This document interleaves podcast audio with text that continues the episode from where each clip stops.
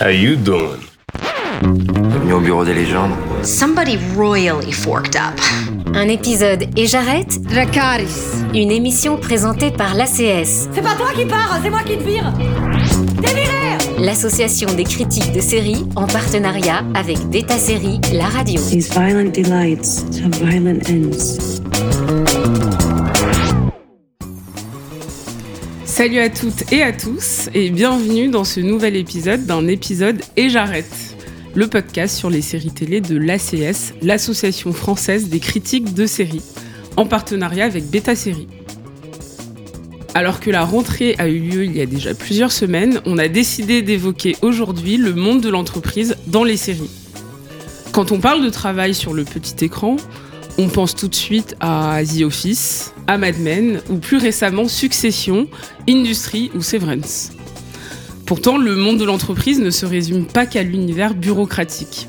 De Glibetti à Superstore, Parks and Rec, Insecure ou Being Mary Jane, d'autres séries ont tenté, et souvent réussi, à montrer les malaises et difficultés qui entourent les petits ou grands jobs et l'entrée dans la vie active, où désespoir et ambition jouent constamment des coudes.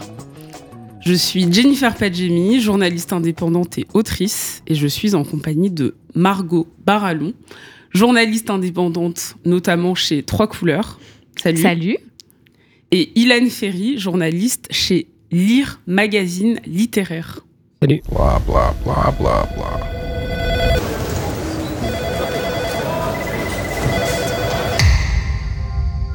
I've never seen anyone put their IQ on a CV before.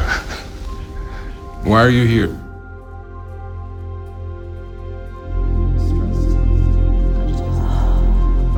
I think this is the closest thing to a meritocracy there is. Wake up! People know what they're joining.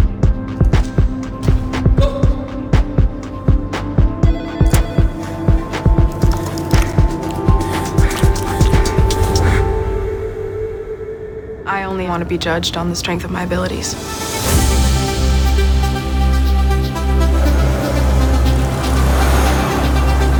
With this year's graduate class, please assemble for your induction. You ready to be indoctrinated? This is a play for the end.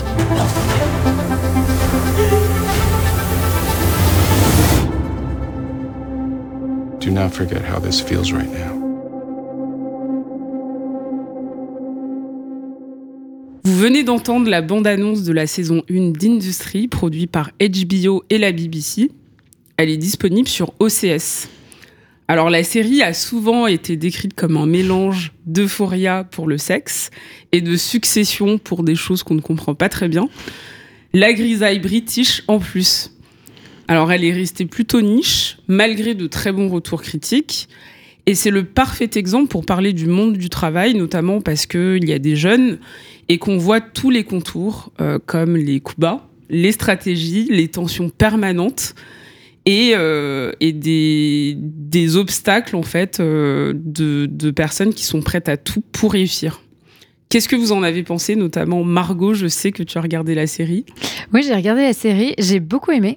Euh, ça m'a beaucoup plu parce que j'ai trouvé que c'était une série alors à laquelle je ne comprends clairement rien. Euh, ça se passe dans le monde de la finance, hein, à la City, à Londres. C'est une bande de jeunes loups de la finance qui intègrent euh, un fonds d'investissement. Mais alors, ce qu'ils font au jour le jour est nébuleux. Enfin, il, y a à peu près un mot sur trois qu'on arrive à choper, mais pas plus. Et en fait, il faut arriver complètement à, se, à sortir de, de cette incompréhension totale parce que le vrai sujet n'est de toute façon pas la finance. Donc, à la limite, arriver à boucler des deals ou comment ils arrivent à boucler les deals, c'est pas tellement ça l'intérêt. C'est plus vraiment de voir ces, jeunes propulsés dans, le monde du travail et comment ils arrivent à tenir avec. Moi, ce qui m'a beaucoup plu, c'est d'abord qu'on a une galerie de personnages que j'ai trouvé très intéressante et très divers.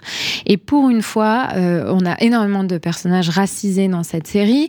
Euh, L'héroïne est euh, afro-américaine, donc exilée à Londres. Son chef et, euh, et asiatiques. Euh, et on a euh, énormément de personnages qui n'existent, enfin leur arc narratif n'est pas celui d'être une personne racisée. Ça ne veut pas dire qu'on n'en parle pas. Il y a une scène dans la première saison qui est très parlante. Elle est aux toilettes, l'héroïne, et puis donc elle, elle est dans un cabinet de toilettes et deux de ses collègues qui sont aussi ses rivales, parce que tout le monde euh, est toujours rival dans, ce genre d'entreprise, arrivent et discutent sans savoir qu'elle est là, discutent d'elle et disent Non, mais euh, t'as vu, euh, comme elle est noire, de toute façon, et qu'elle vient d'une université pourrie, c'est sûr qu'elle est là pour les quotas. Donc ça veut pas dire qu'on ne parle pas de, ces questions-là, mais ça veut dire que les personnages ne sont pas définis par ça. Et là-dessus, sur la diversité des personnages, de la même manière, son chef, il se trouve que c'est un acteur asiatique qui l'incarne, mais ça n'est pas du tout euh, le sujet.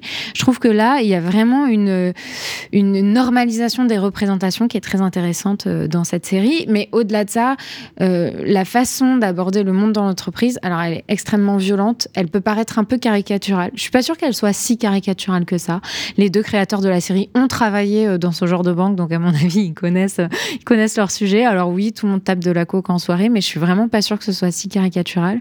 Et finalement, il y a une sorte de violence, mais aussi très vite quand même de mélancolie qui s'abat sur ces personnages qui sont très seuls, qui justement euh, font semblant que ça leur convient, ce, monde très violent, mais euh, ça leur convient pas tant que ça, euh, en tout cas pas tous les jours. Je trouve qu'il y a une forme de justesse, euh, même dans l'excès qui, qui est caractéristique et qui fait effectivement qu'on a comparé beaucoup Industrie à Euphoria. Je trouve que c'est très intéressant la manière dont il parle euh, de la question raciale parce que effectivement, même si c'est pas euh, dit, c'est montré en fait de manière très subtile par des coups bas et par euh, la manière en fait de, placer des dés selon où on est dans la position sociale. Et c'est intéressant de voir qu'il y a des Américains vs des British et ça aussi ça compte dans la manière de, de s'installer en fait dans l'entreprise. Il y a une scène hyper intéressante dans la première saison où il y a un choix à faire entre justement un homme mais euh, d'origine asiatique et deux femmes blanches. Et je trouve que justement c'est là le cœur de la série, c'est qu'ils arrivent à sortir euh, du côté finance pour euh, parler finalement de, de- des rouages en fait d'une entreprise quelle qu'elle soit et après la dimension économique s'ajoute parce que c'est un monde de requins d'autant plus à Londres. Qu'est-ce que euh, tu penses, toi, Ilan, euh, de... Alors, je sais que tu n'as pas regardé euh, la série, mais cette vision, en fait, globale du monde de l'entreprise par rapport à ce qui a été fait auparavant? Alors, par rapport à ce qui était fait auparavant, bien, euh, comme, comme tu as dit, je n'ai pas vu Industrie, mais d'après ce que, ce que, ce que j'entends, c'est une série qui a l'air très intéressante parce qu'effectivement, le mélange Euphoria et Succession, fallait, fallait le faire. Enfin, c'est pas un truc auquel j'aurais pensé.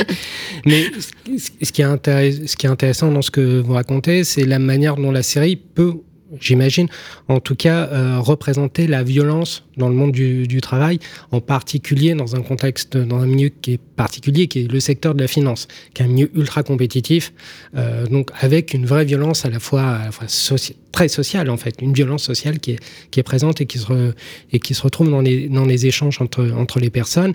Donc je pense que c'est intéressant de, de voir ce, ce côté-là du monde de travail, du travail de totalement le le dépouiller de tout, fantasme qu'on pourrait avoir là- là-dessus. euh, voilà, c'est pas parce qu'on a un costard et une cravate qu'on est dans un monde magique et qu'on accède à une, certaine ascension. euh, sociale, c'est une ascension d'apparence en fait. Et c'est ça qui est intéressant dans, ce que semble raconter euh, la série, c'est comment aussi le monde du, travail dilue l'être humain en fait et en fait non plus un humain mais le maillon d'une longue chaîne. C'est un peu ce que racontait Bret Easton Ellis dans American Psycho. Alors sans les psychopathes, hein, en version plus plus plus Quoique. édulcorée. Quoique, ouais, ça dépend. voilà, c'est- si- s'il y a des haches, faut me le dire. Mais euh, mais voilà, la manière dont l'être humain est dilué dans quelque chose qui presque euh, le dépasse n'est plus un être humain, mais euh, un chiffre, quelque chose de binaire. Euh, et voilà, et le, le dépouiller de toute représentation de toute humanité, je trouve ça intéressant de montrer ça. Et puis finalement, l'entreprise devient en fait une sorte euh, de, de, microcosme, mais qui est très représentatif du reste de la vie aussi. Alors dans l'industrie, euh, ils ont quasiment pas de vie, puisqu'ils passent leur vie à travailler, et quand ils travaillent pas, ils sortent avec leurs collègues. Donc euh, voilà. Mais c'est vrai que finalement, l'entreprise, ça montre aussi à quel point c'est poreux et les, les questions qui sont abordées dans l'ensemble de la société infusent aussi dans l'entreprise. Ces dernières années, il y a eu euh, deux grandes modes. Euh, la première, c'est euh, taper sur les ultra riches, donc c'est bien. on l'a vu avec The White Lotus, avec Succession, avec tous les films aussi qui sont sortis autour de ça, The Menu, etc. Et il y a eu une autre tendance, ce sont les séries qui reprennent en fait des enquêtes sorties notamment aux États-Unis sur des entreprises, euh, alors souvent de la Silicon Valley, mais pas que, qui ont euh, cartonné euh, ces dix dernières années et qui ont un peu changé notre manière de consommer, de, de vivre, tout simplement. Et dedans, il y a We Crashed qui revient sur le, la débâcle de WeWork.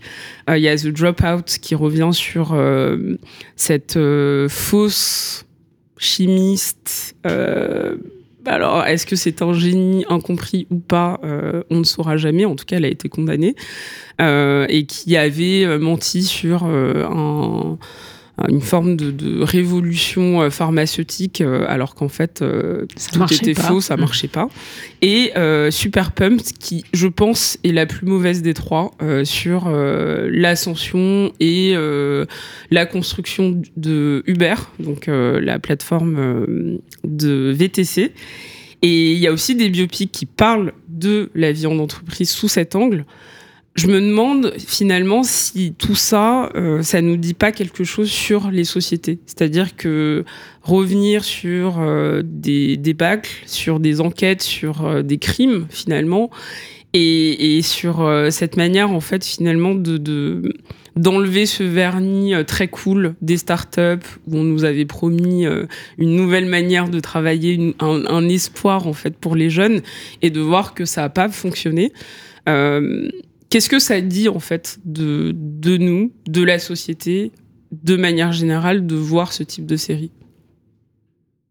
Moi, je dirais que ce que montrent aussi euh, ces séries, c'est la manière dont les, les sociétés ultralibérales ont changé la, manière de concevoir le travail, le monde du travail en lui-même et les rapports humains au sein de, celui-ci. C'est assez intéressant de, voir justement un peu ce, cette chute et cette, euh, enfin, cette ascension, cette chute plutôt de, de ces modèles-là, parce qu'on voit qu'ils ne marchent pas, mais c'est des modèles qui se perpétuent encore et encore, parce que c'est-à-dire que quelque part, euh, notre société s'y retrouve, malheureusement, s'y retrouve, il y a quelque chose qui fait, qui est purement sociétal et qui fait que ce modèle-là est voué encore et encore à, perdurer, mais de, différentes, manières. Donc je pense que ça, dit ça, ça, dit quelque chose sur, notre société, cette propension à, répéter les mêmes, les mêmes erreurs malgré euh, des exemples et contre-exemples qu'on a et qu'on n'arrive pas à apprendre de, de celles-ci. Moi, je pense qu'il y a vraiment euh, un effet de balancier. On a tellement exalté, euh, pas forcément sur les mêmes plans, mais dans la vraie vie, on exalte tellement ce modèle, enfin l'Amérique de la start-up, et on voit bien avec la start-up nation française que c'est pas du tout cantonné à l'Amérique, mais on exalte tellement ce modèle de réussite euh, qu'à un moment, il y a un effet de balancier on aime bien observer, en tout cas l'Amérique récemment a beaucoup aimé s'observer tomber et, via euh, le, le, le, scandale de, de, de, Terranos, donc dans The Dropout, qui euh, je trouve est, la meilleure des trois séries euh, qu'on qu a citées.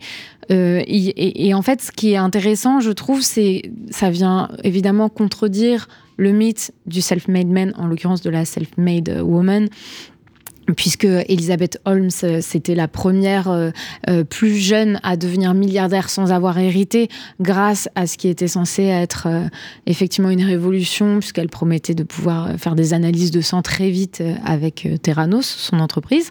Et euh, donc finalement, il y, y, a quelque chose où on aime bien, on aime bien abattre les idoles quand même. Et la fiction, d'ailleurs, enfin la fiction, oui, si, ça reste une fiction, mais je veux dire, en l'occurrence, euh, on s'intéresse à des faits réels, mais, vraiment, euh, l'art, en tout cas, de la série, qui est forcément un miroir du monde, aime bien euh, déboulonner un peu les idoles. Je, crois qu'il y, a vraiment une, vraie tendance là-dessus. Et sur le monde du travail, moi, ce, que, ce, qui me, ce qui me fascine dans ces, dans ces séries, et c'est vrai, sur, euh, on le voit vraiment dans Super Pumped sur euh, Uber et dans We Crash sur WeWork, c'est aussi à quel point euh, le cool n'est pas si cool. Et il y a des choses qui sont pas forcément explicitées, mais qu'on voit dans les deux séries, et c'est notamment les soirées d'entreprise, où tout le monde finit par faire n'importe quoi, parce que tout le monde est extrêmement ivre. Et ça, c'est quelque chose, euh, euh, l'alcoolisme mondain dans le monde du travail, que finalement, euh, qui n'est pas du tout le sujet principal de ces séries, mais qu'on aborde comme ça, et que je trouve assez intéressant, puisque on vient, voilà, c'est exactement ce que tu disais, Jennifer, gratter le vernis et montrer que le cool n'a rien de cool. Dans The Dropout, en fait, ce qui est intéressant, et je pense qu'elle partage ce point commun avec We Crash, c'est aussi cet intérêt pour les scammers en fait, pour euh, ces personnes qui, qui inventent sur du vent, qui, euh, qui ont des belles paroles, qui donnent envie, en fait, qui, qui font rêver d'une certaine manière. Et, euh, et, on voit, en fait, dans The Dropout que Elizabeth Holmes, c'est un personnage à la fois fascinant, un peu fou parfois. Enfin, on, se demande même si elle, a des problèmes en fait de, santé de santé mentale ou psychologique parce que justement, on n'arrive jamais à savoir si elle est consciente de son mensonge ou si elle y croit. Et, c'est ça en fait que j'ai trouvé très intéressant. Elle, joue parfaitement bien euh, Amanda Seyfried euh, en incarnant ce rôle. Et, dans We Crashed aussi, on le voit, c'est que finalement, il voulait juste euh, inventer une forme de kibbutz idéaliste. et on voit qu'il voulait juste devenir entrepreneur, mais il n'avait pas vraiment d'idées. À chaque fois, il cherche des idées, il trouve des idées. Et ça ne fonctionne pas. Et Uber, ben là, c'est la version euh, plus pratique. Effectivement, ça répond à un problème. Mais toute cette, euh, cette phrase euh, d'accroche en disant je cherchais un taxi, je n'en trouvais pas, et du coup je me suis dit si on inventait une, application pour régler ce problème, en fait c'est ça, c'est comment on, mêle ce monde d'arnaque au monde du travail et ça devient ce rêve américain qui, qui, ne vend rien en fait. Oui, il y a une forme aussi d'ubris quoi de tous ces personnages euh, où euh, ouais, cette envie dévorante d'inventer un truc, quel qu'il soit, ça vraiment, ça se voit dans le début de We Crashed, où il tente vraiment toutes les idées les plus absurdes qu'on puisse trouver euh, avant euh, finalement de trouver celle qui va marcher dans un premier temps en tout cas. Mais il y a vraiment ouais l'espèce de, de d'ubris de personnages qui savent plus s'arrêter une fois qu'ils ont mis le doigt dans l'engrenage quoi.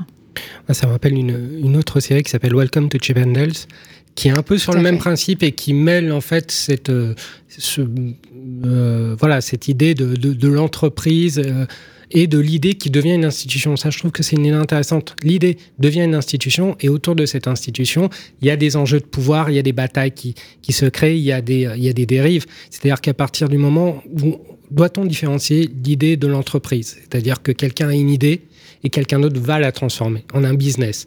Mais c'est pas parce qu'on a une idée que ça devient un business. Et Welcome to Chimadlets parle de ça, de comment un petit homme, euh, voilà, parti de rien, a une idée, une autre personne l'a transformée en business, en, a fait le modèle euh, qu'on connaît, qui est, qui est les Chip Quoi. Le concept est devenu, est devenu un business et l'enjeu de pouvoir autour de ça. Et là, ça devient du true crime, mais il y a aussi cette violence par rapport aux enjeux de pouvoir induits entre, euh, entre l'idée et le, et, le business. Donc je trouve ça intéressant justement de, de, partir de ce truc. Comment une idée peut dériver, peut devenir quelque chose, une institution, et puis petit à petit dériver. Qu'est-ce qu'il y a derrière? Mais d'ailleurs, ça renvoie quand même beaucoup aux inégalités de la société. Euh, ça me fait penser ce que tu dis, Line, sur Welcome to Chip and Tales, parce que le, le, héros est un émigré indien aux États-Unis et qui en fait et ça commence la, la série s'ouvre sur une scène d'humiliation. Il tient il tient une station-service et il se fait humilier par un client bien blanc. Et euh, Elizabeth Holmes va euh, subir en tant que femme euh, des, des, violences sexistes et sexuelles au départ. Et puis, comme c'est une femme, on va la rabaisser. Il y, y, a souvent cette idée de revanche sur la vie. Et finalement, je me demande si ces séries nous disent pas aussi que le terreau pour toutes ces arnaques, pour tous ces trucs qui se cassent la gueule et qui deviennent violents, c'est déjà la violence sociale et sociétale. une société qui ne sait pas inclure tout le monde, qui n'est pas capable d'apporter ses chances à tout le monde, et qui, qui vraiment rabaisse certaines personnes, elle leur donne aussi cette espèce d'envie de revanche qui va mener euh, aussi à des excès. Tu parlais euh, du cool tout à l'heure, notamment de l'alcool, et il y a une scène incroyable dans We Crashed qui est la scène de euh, une sorte de festival où ils invitent tous les employés. Et ce qui est intéressant, c'est qu'on voit à chaque fois le avant et le après, enfin le pendant et le la suite, qui finit toujours mal. Euh, où euh, quand euh, les, les, employés arrivent, souvent des jeunes, on leur offre un ordinateur, on leur offre euh, des bières gratuites, une promesse euh, d'un idéal. Et ça, quand We Crash est sorti, il y a plein de gens qui ont dit mais on pourrait le faire pour toutes les entreprises d'aujourd'hui, même en France. On pourrait parler euh, de, des entreprises euh, phares qui représentent finalement une sorte de réussite à la française. Il y a plein de startups comme ça. Euh, et la, Startup Nation est quand même un, terreau finalement d'idées. Et ça se retrouve souvent avec des développeurs, avec des ingénieurs, avec des génies parfois incompris. Mais pourquoi c'est un, endroit justement de, création euh, facile pour la fiction, Ilan? Parce que la, la start-up est aussi associée à la jeunesse, à une forme de décomplexion qui est, est associée. Et euh, je pense que la Startup Nation, euh, les startups en elles-mêmes sont quelque chose qui nous fascine parce qu'on on sort euh, de l'entreprise de l'entreprise à papa en apparence parce qu'on se dit ça sera voilà c'est un management moins moins patriarcal, moins contraignant. Et mais on se rend compte que si on gratte un peu la surface, la réalité est beaucoup moins reluisante et ça je pense que ça a toujours fasciné qu'on puisse justement voir dans le trou de la serrure par le prisme de, la fiction. Faut pas oublier aussi que, la plupart des séries pas toutes bien sûr mais les plus grandes fictions sont aussi des miroirs de notre de notre société et de notre fascination par rapport à certaines choses à certains phénomènes euh, sociétaux. Aujourd'hui ce sont les, euh, les start up demain qui sait quel autre quel autre modèle va va nous, passionner, va, susciter ça.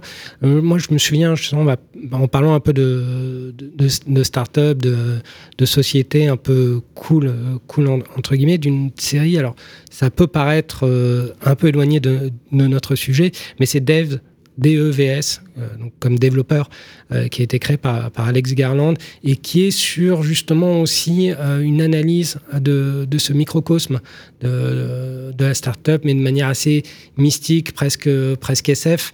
Mais je trouve que c'était intéressant de prendre le genre comme ça, comme, comme moyen d'exploration de, de ce, de ce monde assez particulier qui est celui des, des développeurs informatiques. Les startups informatiques, elles ont aussi un système de fonctionnement qui est assez particulier. Quand on y pense, elles ont aussi servi de modèle à tout autre type de, de start-up. Mais j'ai trouvé ça intéressant. J'ai trouvé intéressant parce que ça parle aussi de l'iconisation, ça parle aussi de l'incarnation du, du patron Dieu euh, tel qu'on peut se l'imaginer aujourd'hui, euh, tel que voilà, Steve Jobs c'était un patron, c'était plus qu'un patron, c'était un dieu, c'était une icône.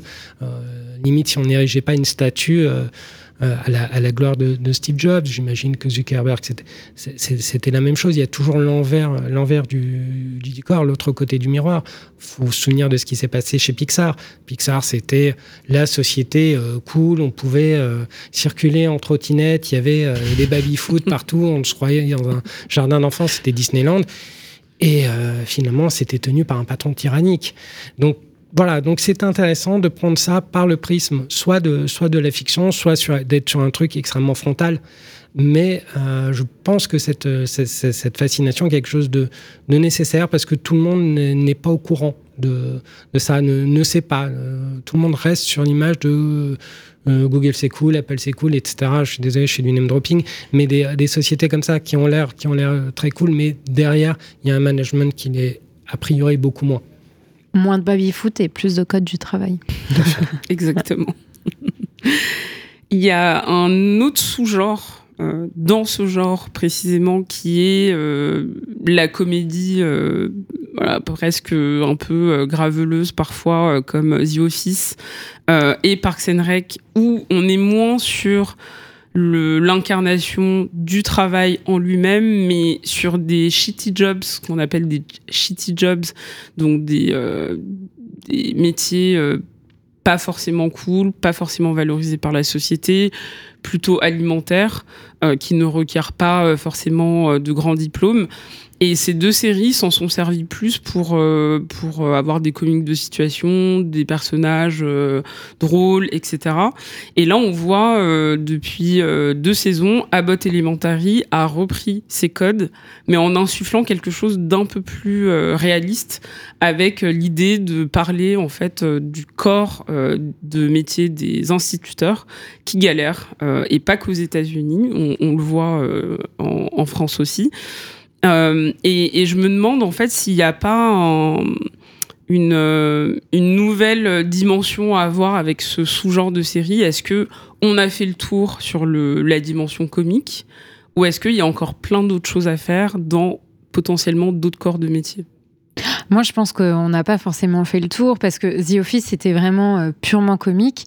Euh, Abbott Elementary, moi, ça me fait hurler de rire, mais en réalité, euh, c'est vraiment euh, l'humour et la politesse du désespoir, quoi, parce qu'on parle, donc ça se passe quand même dans une école élémentaire, et avec des profs qui jonglent avec des bouts de ficelle pour essayer de faire en sorte d'arriver à dispenser un semblant d'éducation à des élèves qui viennent globalement de milieux plutôt défavorisés, et une directrice complètement tarée qui préfère faire des TikTok euh, plutôt que tenir un peu son école. Évidemment, on rit beaucoup, mais c'est vrai qu'il euh, y a quelque chose euh, quand même d'un peu un peu désespérant et, de très vrai. Et d'ailleurs, Brunson, la, créatrice de la série, elle a vraiment fait la série en hommage aux, enseignants et, ça se sent, on sent vraiment un amour et, et c'est très drôle, mais il n'y a vraiment pas que du comique. Donc moi, j'imagine totalement un format à la Bot Elementary sur un autre corps de métier ça demande quand même beaucoup, beaucoup de talent. Enfin, de toute façon, la comédie, euh, c'est une mécanique de précision qui demande beaucoup de talent. Donc euh, voilà. Je suis pas sûre qu'on tourne en rond parce que c'est vrai que on est obligé de, penser à The Office quand on regarde Abbott Elementary parce que c'est le même principe du documentaire, du faux documentaire et tout ça. Mais, euh, mais à mon avis, il y, y, aurait plein de choses euh, à dire dans ouais, dans d'autres corps de métier euh, s'ils veulent faire la même chose, même avec des, des conseillers politiques. Moi, je suis Ça existe en France d'ailleurs. Oui, c'est la série. Alors, ils l'ont fait un peu avec Parlement en tout cas. C'est ça. sur sur les, les députés européens. non, non, quand c'est bien fait, moi je pense que la répétition, de toute façon, est, le cœur de la fiction. Donc.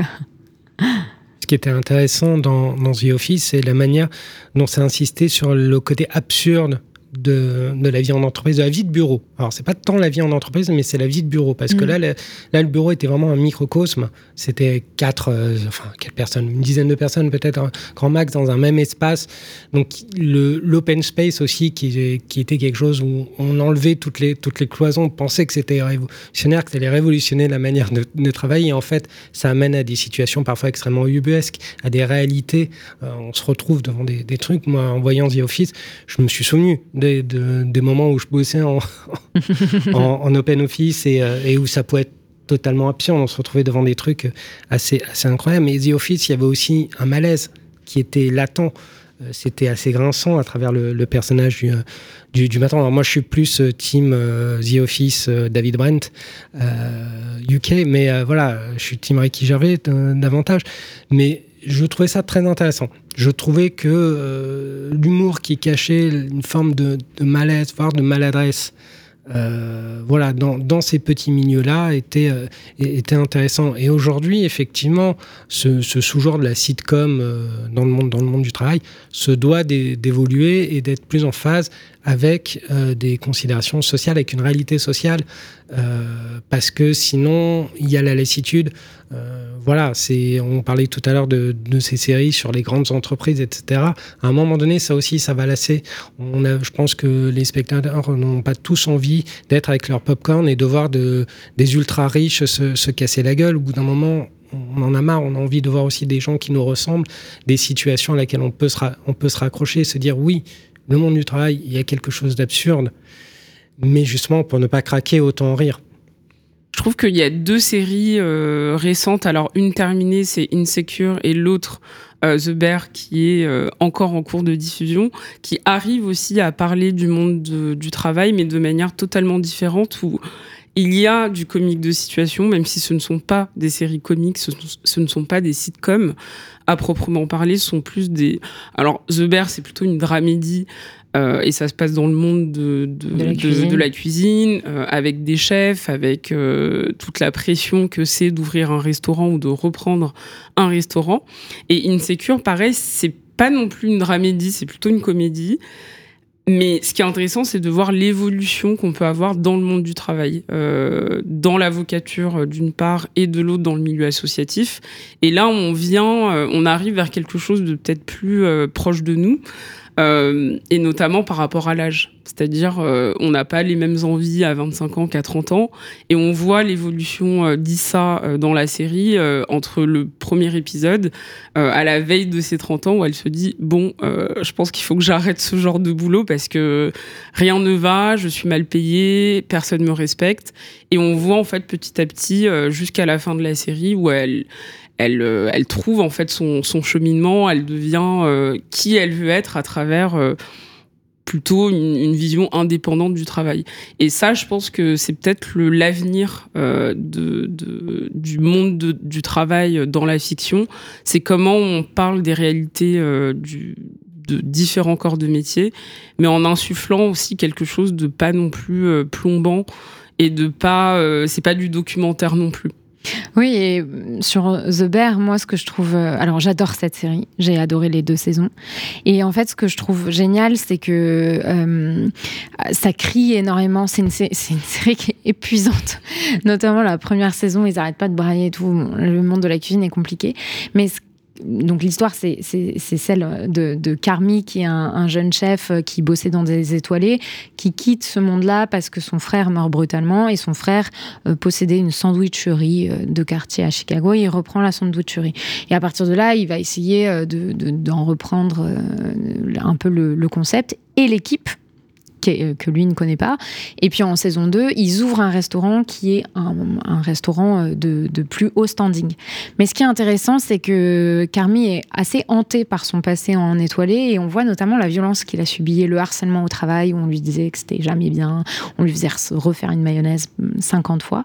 Et la deuxième saison, comme c'est lui-même qui ouvre son resto, il y a aussi cet aspect plus positif euh, dont tu parlais, Jennifer, qui est de dire, mais en fait, c'est possible. C'est possible de travailler autrement.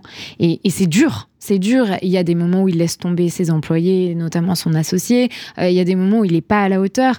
Mais il y a vraiment, on essaye d'in- d'instaurer le respect dans cette nouvelle brigade que lui n'a pas eu. Euh, juste le, respect euh, très basique hein, des autres, où on s'excuse quand on s'est comporté comme un connard. Et on essaye d'ailleurs d'éviter de se comporter comme un connard. Donc il y a quelque chose de, même si ça hurle beaucoup, il y a quelque chose d'un peu lumineux aussi dans ce que ça montre du monde du travail, d'une génération qui essaie de faire mieux aussi. Je n'ai pas Un grand mot chose à ajouter là-dessus. Je, pense- que tout a, tout a été euh, très, très bien dit. Et ça, euh, ça fait peut-être aussi écho à une, à une envie, un, un désir euh, très générationnel aussi aujourd'hui de, de vouloir trouver un métier qui fait sens. Le sens est quelque chose, est une sorte de quête qui, qui- qu'on a et qui aujourd'hui devrait aussi être traduite par la fiction. Ce, besoin-là, parce que c'est très générationnel aujourd'hui. Avoir un métier qui fait sens, c'est pas forcément une préoccupation qu'avaient nos parents ou nos grands-parents. Euh, nous, c'est une préoccupation qu'on a davantage. Donc c'est intéressant aussi que euh, la série télé, la fiction soit le miroir de ça et de ce désir.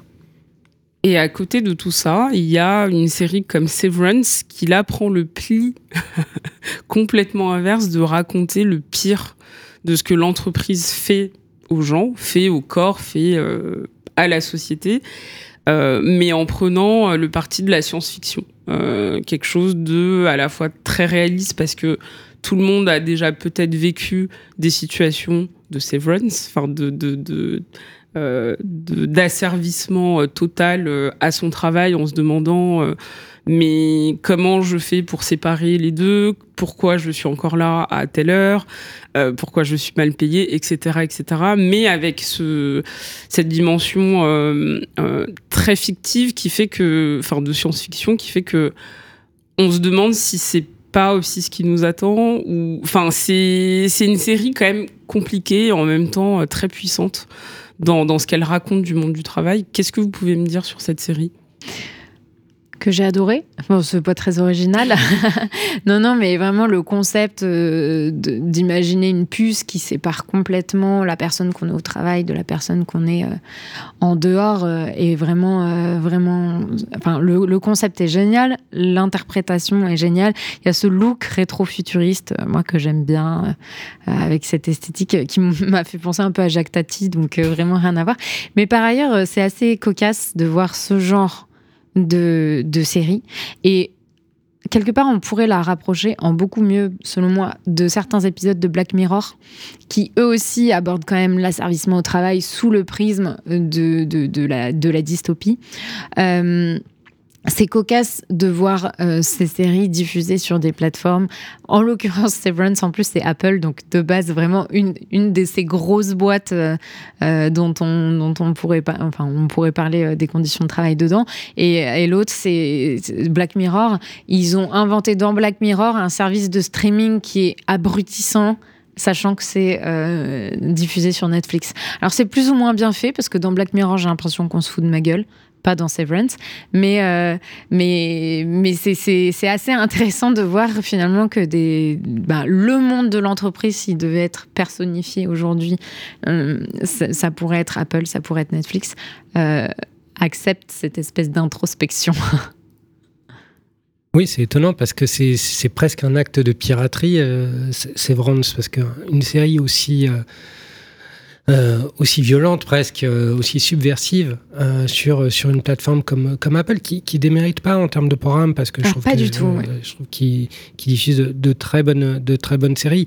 Là, dans le cas de, de Severance, on est vraiment dans l'aliénation pure, pure et simple. C'est l'incarnation de ce que, vraiment, hein, littéral, de, de, ce que beaucoup, de ce que moi j'entends aussi beaucoup de, de, de, mes contemporains concernant le, le milieu du travail, c'est l'aspect du moi, quand je suis au travail, je, mets mon costume, je mets mon masque de, de travail. Je, mets mon masque social, je, suis une autre personne, je suis littéralement une autre personne. Et c'est cette application, euh, cette chose, ce concept mis en application jusqu'à l'absurde, euh, mais de manière terrifiante dans, dans ces ventes. Donc c'est intéressant de ce que ça dit aujourd'hui de notre rapport au travail, qu'il soit euh, contraint euh, ou, voulu. Et, c'est ça qui est, très intéressant. À partir de quel moment on met, on met une limite, quand est-ce qu'on veut, on veut la mettre, et surtout, c'est ça qui est intéressant, c'est pourquoi on veut la mettre? Pourquoi absolument cloisonner la personne euh, sociale de la personne, de la personne au travail? Parce que qu'est-ce que ça veut dire aussi de la conception des grands patrons sur, euh, sur nous, sur, sur les employés? C'est que une personne humaine entre guillemets, qui va sociabiliser, qui va être trop sociabilisé dans la machine à café, etc., ou qui va montrer des failles en tant qu'être humain, n'est pas efficace. N'est pas efficace en tant que, on en parlait tout à l'heure, maillon d'une chaîne. Et là, c'est intéressant de, voir ça, c'est presque orwellien comme, euh, euh comme, comme conception euh, de, de, la société. Et c'est vrai qu'on tend de plus en plus vers, vers ça. Alors j'espère qu'on n'aura jamais de puce, euh, mais, mais se dire qu'à un moment donné, une société pourrait accepter ça. Une société en tant qu'entreprise, mais une société aussi en tant que euh, groupement d'êtres humains. Une personne, une société, notre société actuelle pourrait accepter un truc comme ça et pourrait le normaliser. Et là, c'est là que cette série se, montre extrêmement subversive. C'est dans sa manière de tirer la sonnette d'alarme par le biais d'une plateforme comme, euh, comme Apple. C'est ça qui est très intéressant. Et puis, enfin, c'est pour ça que je ne sais pas trop me situer entre c'est très réaliste et en même temps c'est totalement euh, plausible. Faux, en fait. Enfin, c'est fou en fait de se dire que on s'y voit et en même temps les images ne sont pas du tout euh, des images qu'on connaît. Euh, c'est pas du tout un monde moderne contemporain. Enfin et en même temps si parce qu'ils utilisent des machines euh, qui font des choses qu'on ne peut pas faire. Enfin on est vraiment sur sur la frontière de, de deux mondes. Et c'est là je trouve que cette série est hyper intéressante. Et même moi parfois ça m'a manqué la séparation plus plus tranchée entre les deux mondes entre la vraie vie et le monde de l'entreprise où très vite, je trouve qu'on voit plus l'entreprise que, euh, que, que, sa vie personnelle euh, au personnage principal. Euh, et il y a quelque chose même de presque. Enfin, moi, ça m'a fait penser au procès d'Orson Welles à mm. plein de moments. Donc, finalement, on voit qu'il y a rien de nouveau aussi dans cette manière de voir le monde de l'entreprise. C'est comme ça qu'on a promis euh, le, le, bah, le, travail en fait euh, aux, gens dans les années euh, enfin, post post-guerre en, en, leur promettant en fait un espace avec un bureau, avec un salaire régulier et finalement c'est ça qui a perdu en fait la société. Mais il y, a aussi vraiment euh, toute la question de l'hypocrisie, euh, de la schizophrénie même euh, de, de, de, des travailleurs, puisque dans Severance, ce sont les salariés qui sont volontaires pour se mettre une puce, et ensuite, s'ils veulent l'enlever, il faut que leurs deux facettes, le E du travail et le E de, en dehors, soient d'accord. Et, en, sans spoiler, en fait, c'est assez difficile à, à, voir. Et là, il y a l'espèce de schizophrénie entre ce qu'on imagine du monde du travail et surtout ce qu'imaginent les puissants qui, en fait, ne travaillent pas du monde du travail.